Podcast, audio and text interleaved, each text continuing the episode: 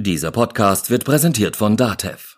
Ob in der Buchführung oder im Personal- und Lohnbereich, mit digitalen Lösungen lassen sich viele Aufgaben deutlich einfacher erledigen. Vorausgesetzt, alle Beteiligten wie Steuerberater, Geschäftspartner oder Behörden sind in einem durchgängigen Workflow miteinander verbunden. Viele Betriebe setzen daher auf Software von Datev. FAZ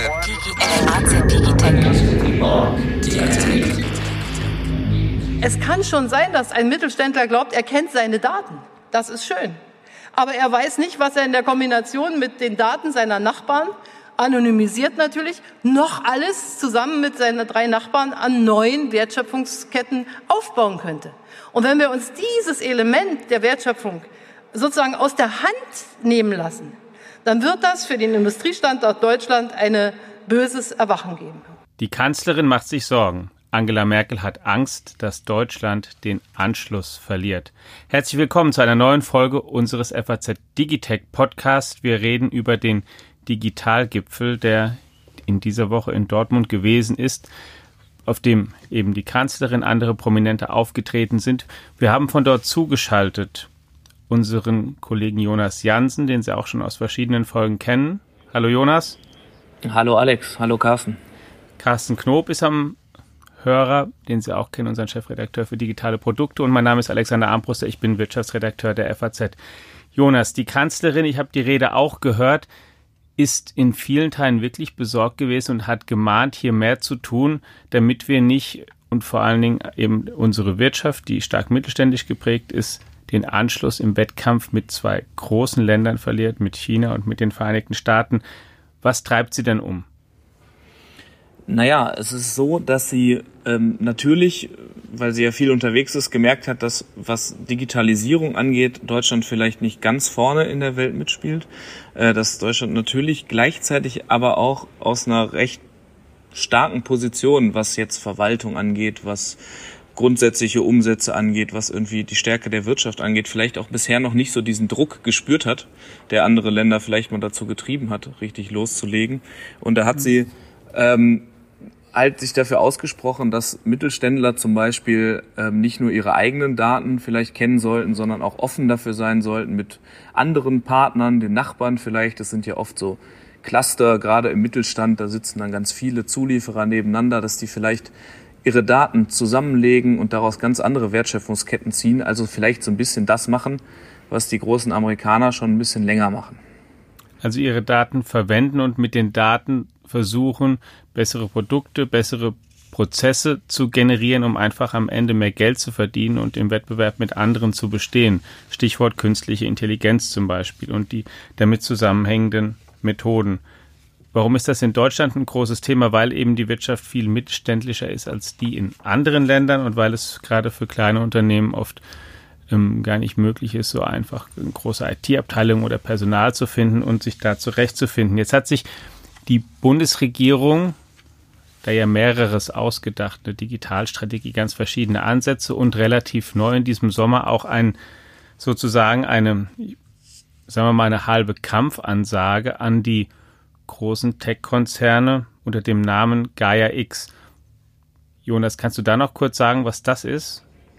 Ja, genau. Das ist so ein neues Projekt. Äh, dahinter verbirgt sich im Grunde eine europäische Datencloud.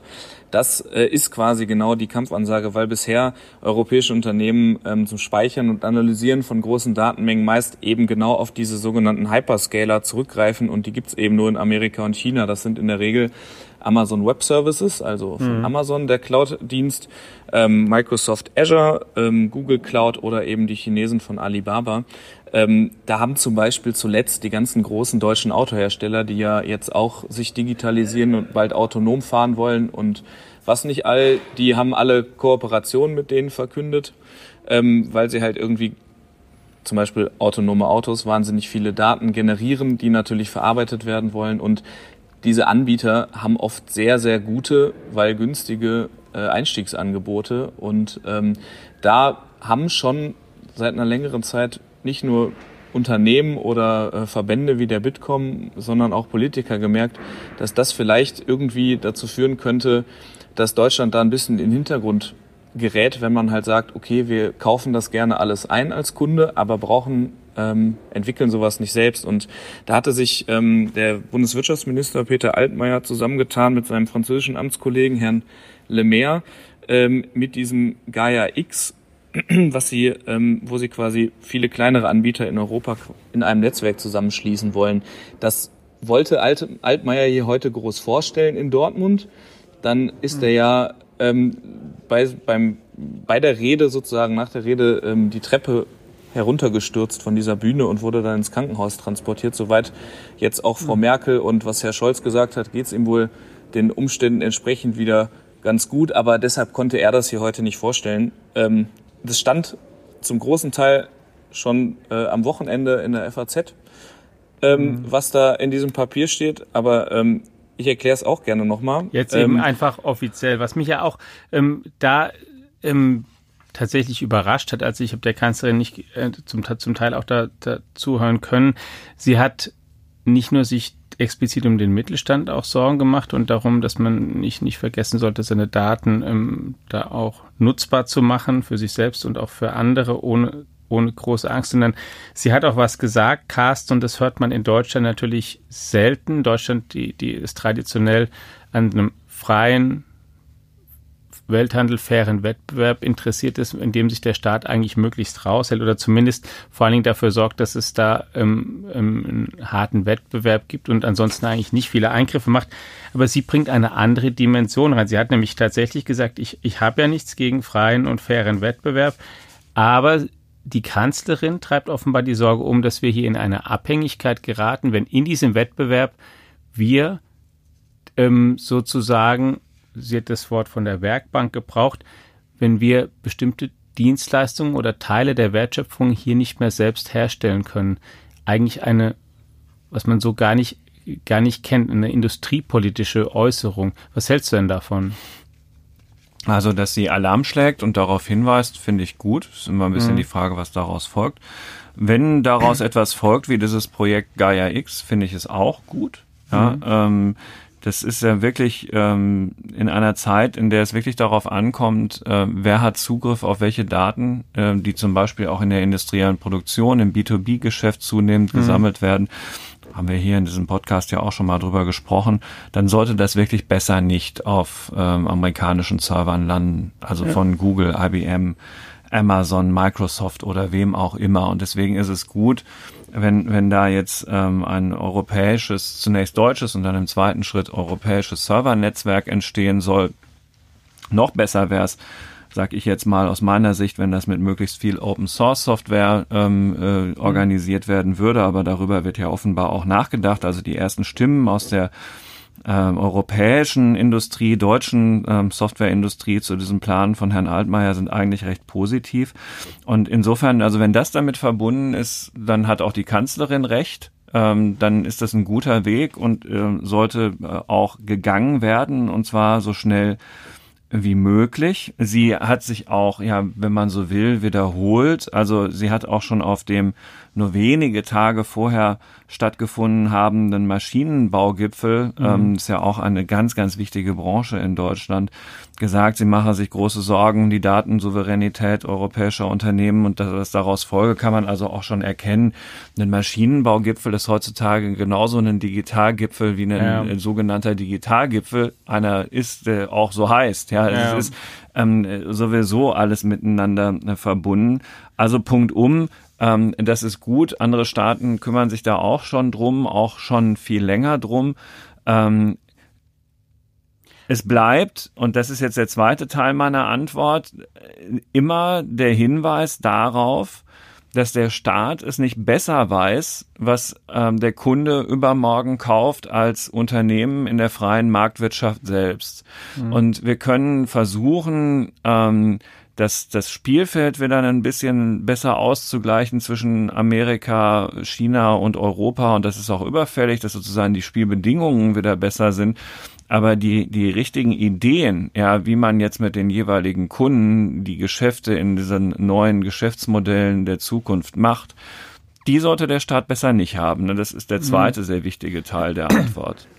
Es ist ja auch jetzt in dem Fall so, äh, wenn ich hier kurz einhaken darf, äh, dass auch bei Gaia X das jetzt nicht so ist, dass das quasi so eine Art Bundescloud wird oder sowas, ja, da, dass da irgendwie Frau Merkel, ja. Frau Merkel sitzt und sagt, ähm, ich betreibe hier meinen eigenen Server. Das Wirtschaftsministerium ja. will das zum Anfang mit einem zweistelligen Millionenbetrag fördern. Wie viel das genau ist, das, das wird sich dann wohl noch zeigen. Altmaier spricht immer von so einem Airbus der künstlichen Intelligenz, also wo viele Unternehmen zusammenarbeiten und sich große Datenmengen zur Verfügung stellen, um daraus neue Geschäftsmodelle zu entwickeln. Und genau das, das haben hier auch die ganzen Politiker immer wieder auf dem Digitalgipfel gesagt, ähm, wirklich appelliert an die Unternehmen zu sagen, ihr, ihr müsst jetzt auch mitmachen. Also wir also natürlich, die haben dann ja, wir können nur reden, einen Anschub, sagen, ja, ja, natürlich, wir können nur eine Anschubfinanzierung machen und nachher vielleicht als großer Kunde auch da sein und dann sozusagen so eine bestimmte genau. Basis bereitstellen. Aber Wenn was ich kurz sagen ganz darf, kurz, ja. ganz, nur, nur zu den Unternehmen. Ja, weil es ist ja, ja wirklich mach. unheimlich spannend. Wir sind ja alle so aufgeregt. Deshalb, also, ähm, äh, es ist ja tatsächlich so, dass nicht nur Herr Altmaier das jetzt entschieden hat und äh, Frau äh, Bundeskanzlerin und die haben jetzt am Kabinettstisch gesagt, das machen wir jetzt, sondern die hatten da ja schon Partner mit an Bord. Also ja. den, ne, Bosch ist, ist in dieser, an dieser Entwicklung beteiligt gewesen. Ähm, der, der neue SAP-Vorstandschef Christian Klein, dann aus der Telekom äh, war jemand mit dabei, äh, Deutsche Bank, der Bernd Leukert, der auch schon im Vorstand von SAP war, äh, von, mhm. von Mittelständlern, Festo und, und ähm, äh, also diverse andere, Henning Kagermann von der Plattform, ähm, Industrie 4.0, also ist genau richtig, was Jonas sagt. Die Industrie muss das tragen, nur dann funktioniert es. Aber auch da würde ich sagen, auf den allerersten Blick, nichts, wo man Häme drüber ausschütten müsste, sondern es scheint ganz gut vorbereitet zu sein. Ja, was mich nochmal interessiert, vielleicht an euch beide, Jonas, du, zu, du zuerst, die sozusagen leichter nachvollziehbar ist ja, sich Sorgen zu machen, vielleicht um China, weil er der Staat wirklich sehr genau auch, auch jetzt seine eigenen Bürger analysiert und viel mehr Zugriff hat auf die Unternehmen als in anderen Ländern. Was mich tatsächlich überrascht hat, auch im letzten halben Jahr hier ist, dass diese Skepsis gestiegen ist, auch gegenüber amerikanischen Anbietern, dass jetzt offenbar in der deutschen Wirtschaft es immer mehr Stimmen gibt, die sagen, auch da müssen wir ein bisschen aufpassen. Woran liegt das denn? Denn wenn ich jetzt mal die amerikanischen Konzerne ansehe, ist natürlich nicht so, dass da die Daten in sozusagen nur in Amerika liegen, in Anführungszeichen, sondern die betreiben ja alle Datenzentren auch hier in Deutschland, in Europa. Ähm, auch nicht wenige, da kommen ständig welche hinzu.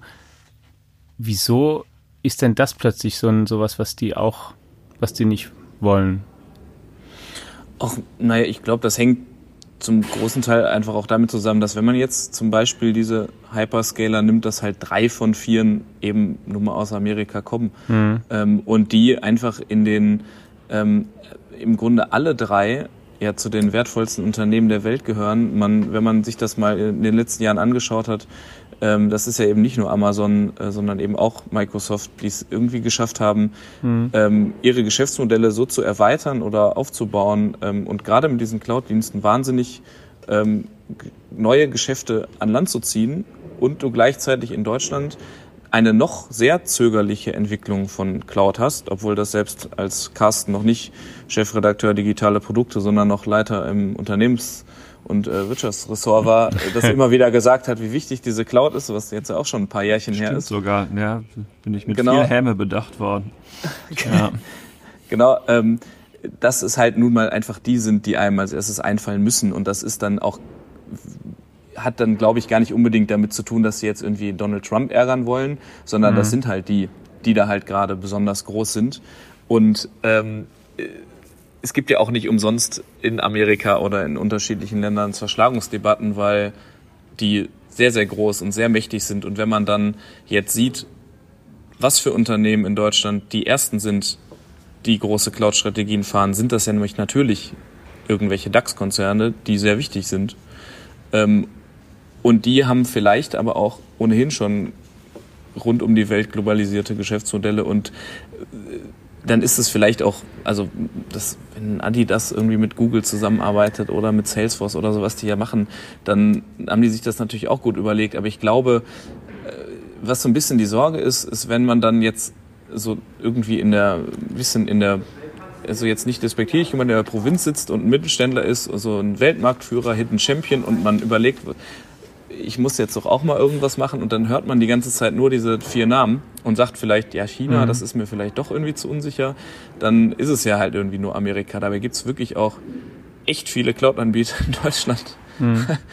ähm, die aber auch nicht alles, ich meine, so ja genau, die aber natürlich nicht auch nicht alles anbieten. Immer, da ist ja Cloud nicht gleich Cloud. Es gibt eben diese verschiedenen Segmente. Einmal wirklich dieses reine ähm, als als Datenspeicher diese Angebote.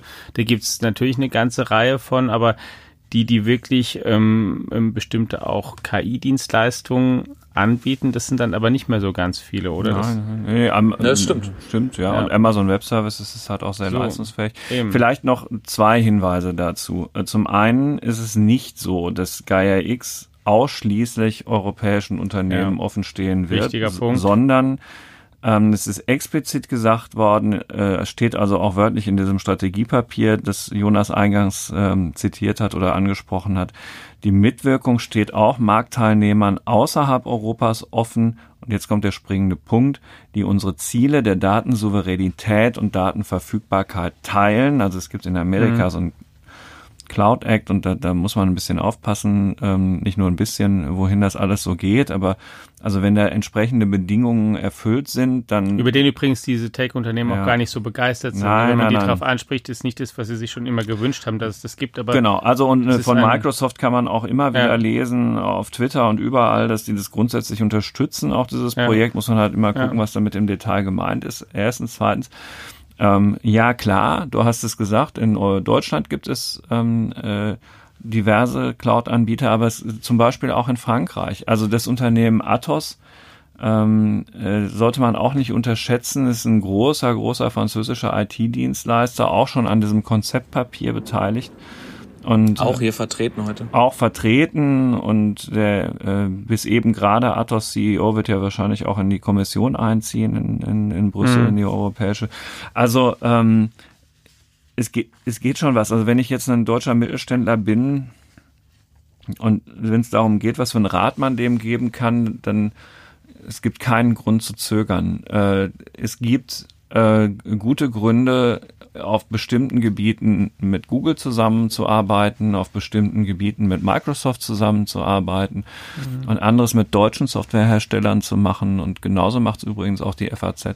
Und wir sind auch ein ja. Mittelständler. Ja. Und es, es ja das haben die auch nochmal, Entschuldigung, ja. ähm, haben die auch nochmal gesagt, dass sie, dass es kein, das Gaia X jetzt nicht irgendwie so ein europäischer Hyperscaler, also nicht so eine Art fünfter großer Anbieter werden soll, sondern eher so eine Art, mh, ja, das ist ja dann soll so eine wahrscheinlich, das ist noch nicht so ganz klar, so eine europäische Genossenschaft sein, die halt eben diese Regeln des Datenaustauschs definieren und im Grunde die, die, die drei Punkte adressieren, vor denen wahrscheinlich die deutschen Unternehmen am meisten Angst haben, nämlich dass sie irgendwie die Datensouveränität verlieren, also das ist ja oft das Wichtigste vom Unternehmen, nämlich das, was es ausmacht, den Wettbewerbsvorteil, den sie haben und dass sie einfach Sorge haben, wo landet das denn? Auch wenn ich da immer sagen würde, da sind äh, auch die großen Amerikaner inzwischen schlau genug, ähm, dass sie das, also ja, weiß nicht, klar, was Geheimdienste zu machen, aber die haben kein Interesse daran, dass das irgendwie abfließt. Ja, das so. ist halt, was man auch sagen ähm, muss, das haben die erstmal so im Kern nicht. Und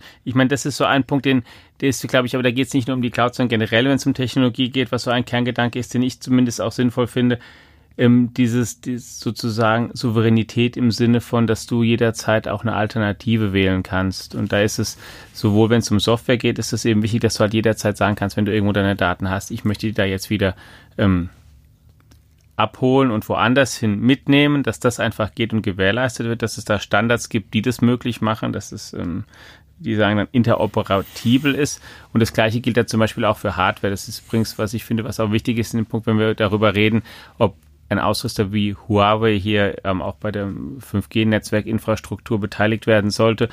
Ich würde, glaube ich, Stand jetzt, nach dem, was öffentlich bekannt ist, da kein großes Unternehmen von vornherein ausschließen, aber eben da auch dann in so einer Frage gewährleisten, wenn es eben Zweifel gibt und die vorgebracht werden, dass es eben einfach immer eine echte Alternative gibt und man im Zweifel, wenn dann was ist, wirklich auch Teile, also entweder Hardware oder Software, möglichst zeitnah austauschen kann und dann reagieren kann und dass man das eben in allen Bereichen sicherstellt. Und das scheint mir auch eine Kernidee eben hinter dieser Gaia X-Idee zu sein. Deswegen lässt man auch die anderen, also die, die Amerikaner zum Beispiel auch da nicht außen vor, sondern sagt, da können sich alle beteiligen, aber wir brauchen praktisch so einen, so ähm, so einen, einen Weg, wie wir hier miteinander das Ganze machen, dass wir halt und, und Standards haben, die gemeinsam sind, dass wir eben sowas ermöglichen, dass wenn einer mal dann sagt, ich möchte jetzt doch woanders hin und dann fühlen sich Leute halt sicher, denn da kann ich die Kanzlerin wieder zitieren, was sie finde ich auch sehr gut dargestellt hat.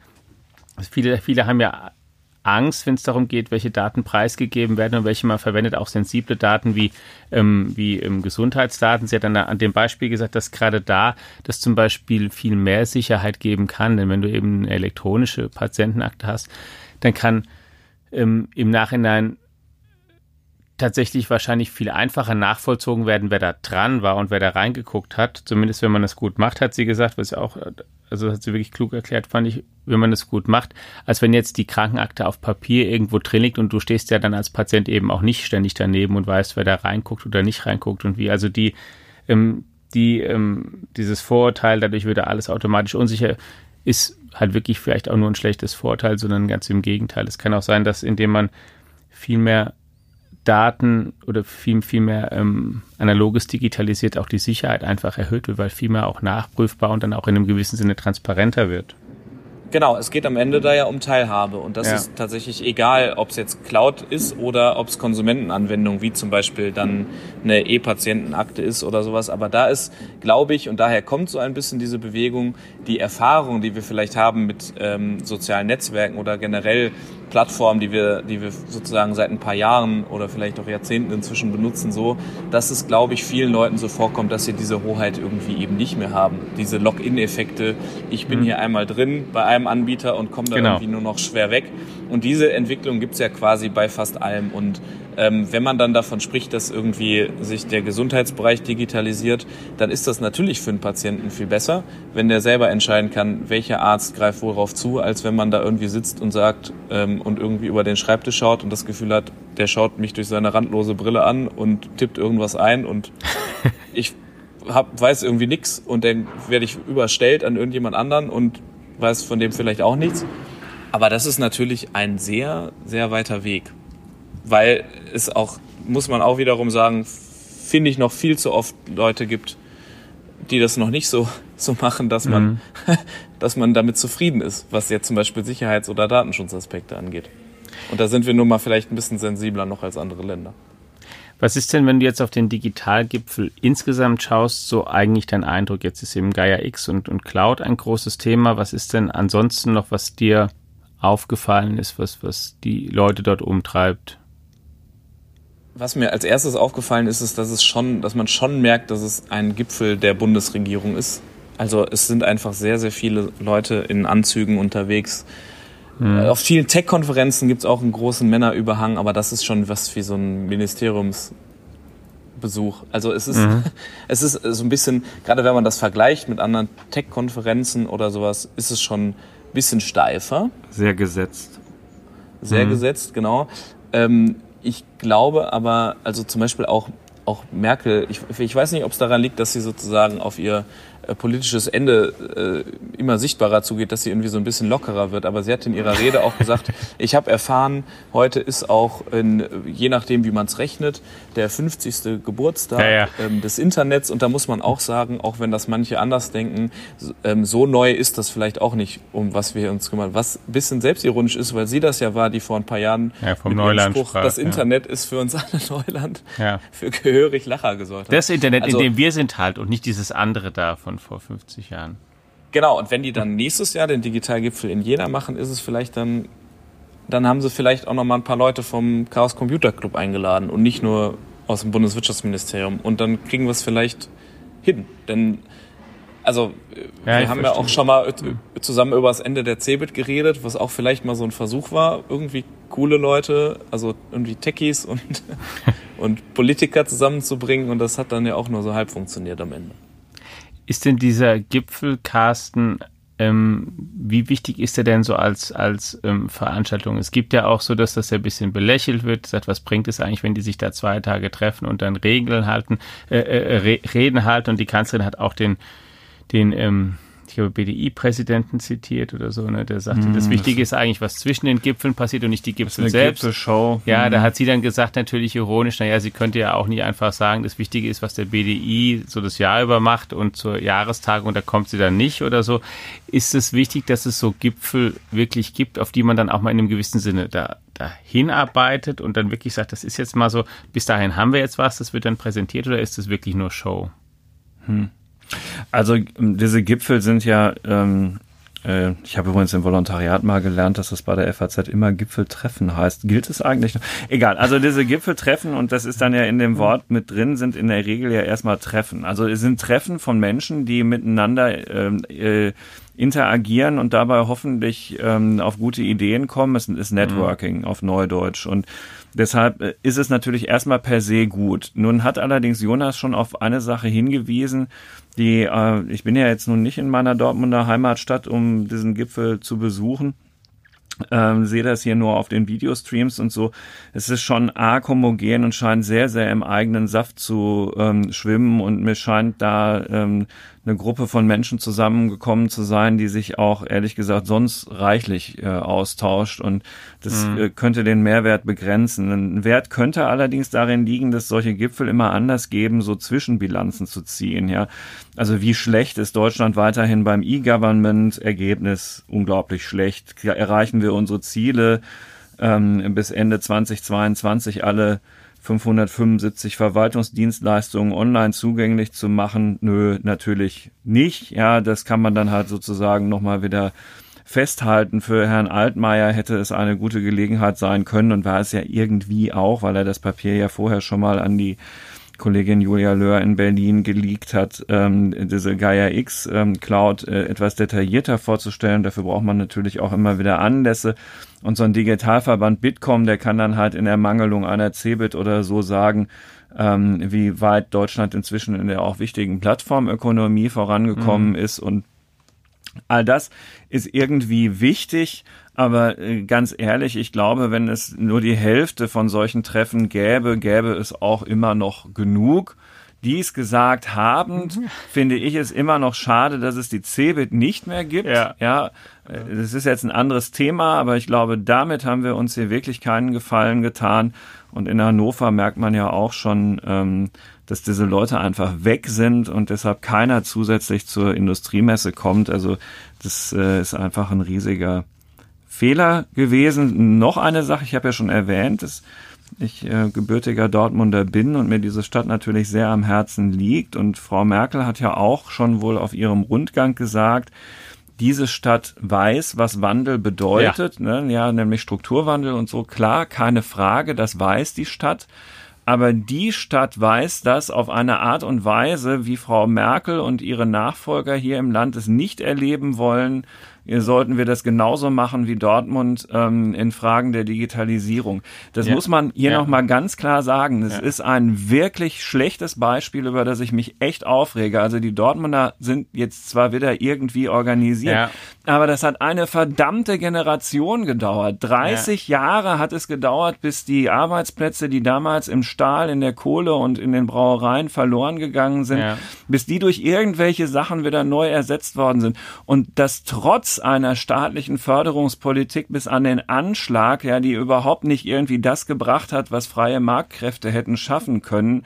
Ähm, also das ist wirklich kein gutes Beispiel. Ja. Dortmund kann kein Vorbild sein, im Hier und Jetzt irgendwie schon, aber es geht ja um den Wandel und wie schnell man ihn ja. gestaltet.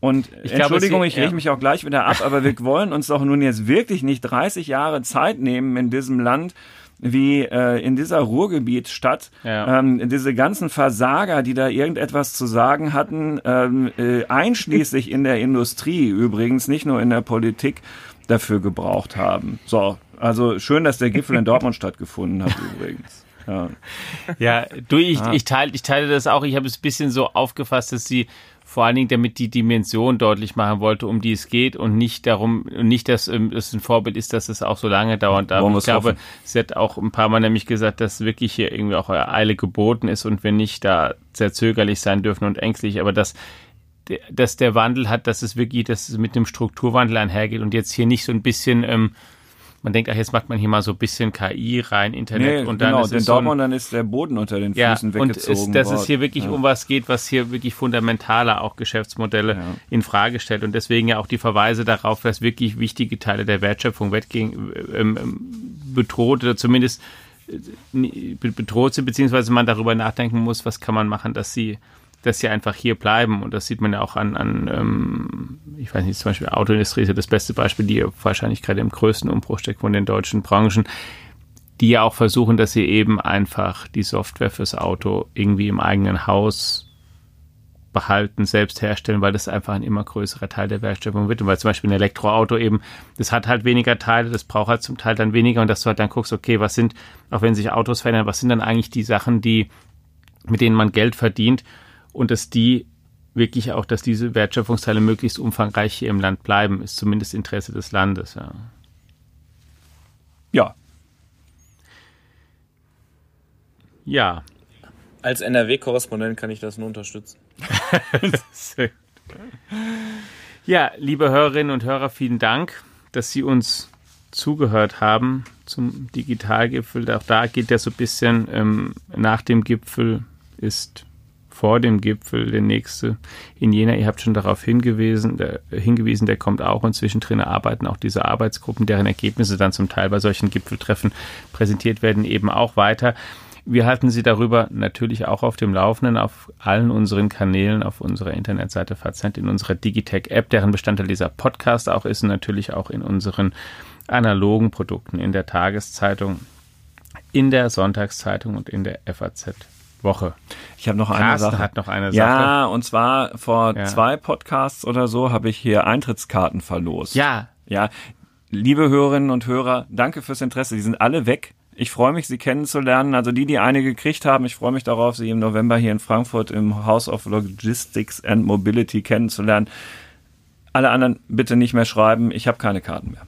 Ja, und es lohnt sich. Der Kollege ist wirklich nett. Haben Sie eine gute Woche. Bis dann. Ciao. Tschüss. Auf Wiederhören. Tschüss.